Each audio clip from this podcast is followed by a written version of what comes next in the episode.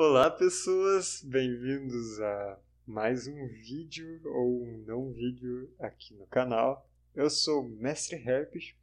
Dessa vez estou acompanhado para voltar a falar do bestiário de Shadow of the Demon Lord. Mago Manfredo. Olá, cultistas! Estou mais uma vez de volta. Fui summonado pelo Rapid, abandonado por alguns meses, né? Mas agora voltei. Hoje nós vamos falar a partir de onde nós paramos no outro vídeo. Nós tínhamos já feito as letras B, C e D do bestiário, dando ênfase para algumas criaturas, passando mais rápido sobre outras. E se você está se perguntando por que a gente não falou da letra A aqui no canal, você vai ter que conferir o episódio da letra B, porque isso está explicado lá. Então é só procurar a playlist Destrinchando Shadow of the Demon Lord aqui e conferir os bestiários que a gente já gravou.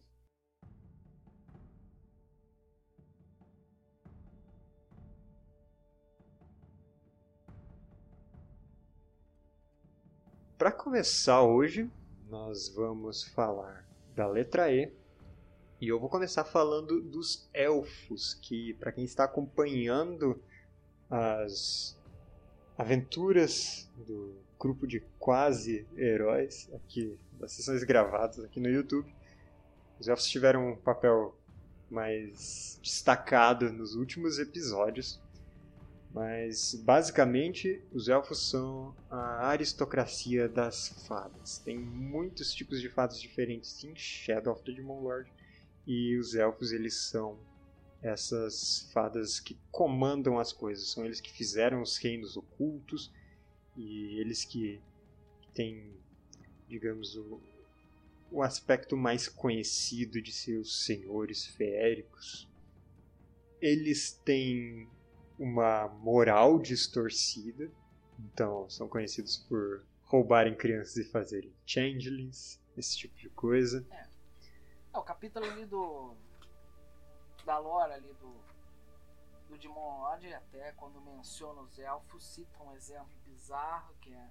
Um elfo pode quando nos mundos mortais olhar os olhos belos de uma criança, arrancá-los, porque eles são belos e por que não ficar com eles? Ele pode deixar em troca umas nozes, né? Que ele achar bonitas também, duas nozes em troca de dois olhos bonitos. né? Então aí dá uma ideia da moralidade dele. É. Os elfos eles têm então aquela característica típica. É pequenos, uh, esguios, uh, sempre bastante belos e uns traços. O livro ele descreve como traços andrógenos, então. Elfo pode ser. Típica. Elfo é gênero fluido, canônico. Gênero... Não, pô, muito fluido, até porque quando tu tem pernas de ave, como alguns deles podem ter, flui, flui bastante as coisas. Isso aí. Uh, como ficha, como criatura, é possível que os elfos eles sejam. Bom, eles podem entrar em conflito se eles quiserem pegar seus olhos porque são olhos bonitos, né? Já deixamos isso claro. Mas com a questão de reinos ocultos, é, é, muito fácil alguém entrar na parte errada da floresta ou da, da região que esses elfos habitam e acabar por eles, né? Uh, eles têm, como todas as fadas, uma vulnerabilidade a ferro, então ficam debilitados em contato com o ferro, são imunizados a doenças, têm uma visão nas sombras. Eu acho que para uma criatura de nível 25, dificuldade 25, eles até que são bastante resistentes, com 40 de saúde e 15 de defesa. É, devido às habilidades dele, atacam duas vezes, isso não é pouco uhum. É. é. Então, ainda mais com a defesa contra a magia, que ele sofre metade do dano de magia, tem uma dádiva para resistir, uma desvantagem para quem ataca, uma perdição. Então, ele vai ser alguém bem resistente no combate com o disparo rápido e o ataque duplo, que permitem ele atacar, respectivamente, duas vezes com o arco ou com as armas corpo a corpo. Ele vai dar trabalho. Então, elfos podem ser uns adversários interessantes. Muito bons para vilões, eu diria. É, a moralidade deles pode causar sérios conflitos com o grupo. Uhum. Eu vou conferir no PDF agora, que eu tô curioso. Hum, questão de. É, ele tem zero de corrupção também. Será que o elfo padrão com zero de corrupção é o elfo que pegou os olhos da criança? Ah, pois é, essa coisa também de dar ponto de corrupção e sanidade, o Shaw meteu isso aí porque algumas magias dependiam disso. Uhum. Mas no fundo é meio sem sentido. É difícil determinar que elfo tem corrupção. É. Bom, uh, como armas, eles curiosamente têm cimitarra de osso e faca longa de osso, que são. Vai saber de quem são esses ossos. Pois é, né? Ossos É? Se eles quisessem não ser bizarros, eles pegariam uma cimitarra de bronze, igual o Changeling, que também tem vulnerabilidade a ferro, mas não, eles escolheram fazer de osso. Por fim, eles têm as incontáveis portas, uma ação especial, uma ação desencadeada que, ipsis literis, a qualquer momento, pode se teletransportar para um espaço aberto que ele possa ver. Então, ah, talvez isso signifique que alguém chega perto do elfo para para atacar ele e ele simplesmente entra em uma dessas portas mágicas e reaparece em outro espaço a média distância. Eu acho que é isso sobre os elfos. Algum outro comentário? Apesar de já ter tido nas minhas campanhas a sombra da caçada selvagem, que envolve totalmente os elfos, eu, eu já coloquei elfo aqui e ali para mostrar o quão esquisitos eles são. Eu lembro que eu pus um elfo uma vez no encontro para ele tinha uma casa na floresta, só que a casa não tinha parede, não tinha nada, rua dos bobos número zero. Mas é que literalmente ela não tinha divisão dos cômodos, mas o elfo ele respeitava a divisão dos cômodos, inclusive abria portas que não existiam. Ele ia com a mão na maçaneta que não existia, girava e abria a porta, não tinha nada. Maravilhoso. Eles ele sentava numa sala ali que não existia, não, não havia divisão, ele ficava sentado ali tomando um chá que não existia. Completamente louco, né? Ah, ficava falando da caçada selvagem que ia chegar e tudo mais. Né? Então eu sempre usei eles. Era até cômico a forma que eu acabava usando eles, nunca de forma gore, como também dá para usar muito eles, né? Os elfos podem fazer coisas bem atrozes É. podem chocar os jogadores. Eles são um bom encontro aleatório. Um grupo de elfos que está caçando um lobo atroz para trazer de volta para sua pro seu reino oculto. Dá pra fazer um encontro bem no, no tipo Senhor dos Anéis. Os jogadores avistam a comitiva de elfos ao longe, cantando, povo belo.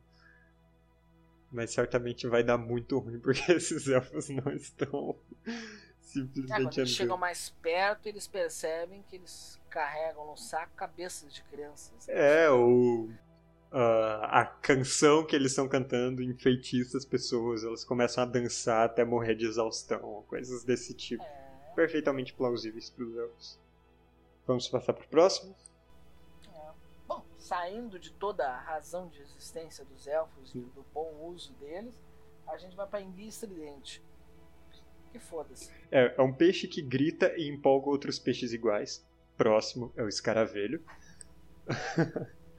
Ela pode ser usada, é um bicho aquático. A única razão pra mim usar bicho aquático é a parte inundada da masmorra.